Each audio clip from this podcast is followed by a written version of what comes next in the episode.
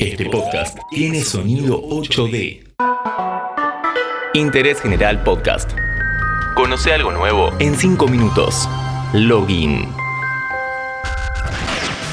Hola, ¿cómo estás? Soy Elian Jiménez y en este episodio revivimos un clásico del que todavía se habla, Counter-Strike. ¿Cómo nació el fenómeno? ¿Cuáles fueron sus versiones? ¿Cómo se mantuvo como el shooter más famoso de todos los tiempos? La conexión Dial-Up dio inicio a los primeros pasos de Internet en la Argentina previo a la crisis de 2001. Los locutorios vieron la oportunidad de sumar boxes con terminales de escritorio. A ver, pasa por la 2. Luego de la crisis, tener una PC no era tan accesible y mucho menos una conexión a Internet de banda ancha. La solución para muchos adolescentes era pasar un par de horas en el ciber, con una PC de gama media con acceso a la web por una módica suma. ¿Te cierro la 4? Serían 4.50. Chao, hasta luego. Estas fueron las condiciones en que creció Counter-Strike en Argentina. Min Lee, un estudiante de ciencias de la computación, tenía 19 años cuando empezó a investigar el Quake. Por aquel entonces, en 1996, era el juego de disparos en primera persona más popular. Creó un mod a partir del juego original. Mod viene de modificación. Es una extensión del software inicial que te permite añadirle nuevos escenarios, cambiar personajes, armas, etc. Así nació el padre espiritual del Counter, el Navy SEALs. Luego, con la llegada de Quake 2, Min Lee formó parte del equipo que desarrolló el mod Action Quake 2, donde se hizo amigo del administrador web Jess Cliff. Como podrán escuchar, era muy parecido al futuro Counter. Así fue como empezó a cranear la idea.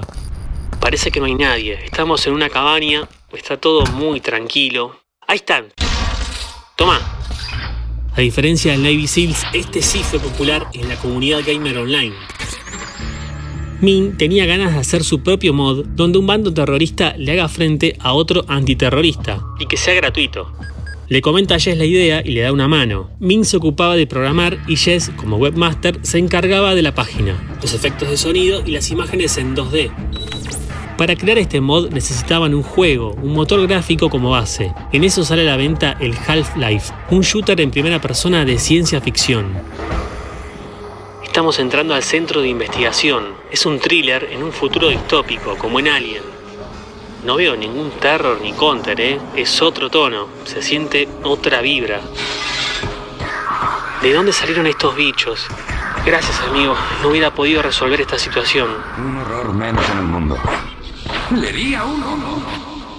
Jess le puso de nombre Counter-Strike y así la primera beta del mod salió el 19 de junio de 1999. Empezaron de abajo. Jess estuvo muy bien en tener un feedback con los jugadores, muy atento a la página. Y Min fue corrigiendo los errores. El boca a boca hizo que Counter-Strike en poco tiempo se convirtiera en el juego online con más jugadores del momento, superando a Quake 3 y Unreal Tournament combinados. Esta noticia llegó a oídos de Valve, la empresa que desarrolló Half-Life, y les hicieron una oferta que no pudieron rechazar. Comprarle los derechos del mod y hacerlos parte de su staff de programadores. Tras esta alianza nació oficialmente Half-Life Counter-Strike. Una actualización tras otra fueron mejorando el sistema de juego hasta llegar a la versión 1.6 en 2003, la definitiva, esta versión es la más conocida y con la que Valve lanza su plataforma de distribución digital de juegos, Steam. Más tarde llegaron Counter-Strike, Condition Zero, en marzo de 2004 y Source en noviembre de ese año, pero no superan al 1.6. Es que este último tenía una jugabilidad muy sencilla, rápida y podías correrlo en cualquier PC con mínimos recursos.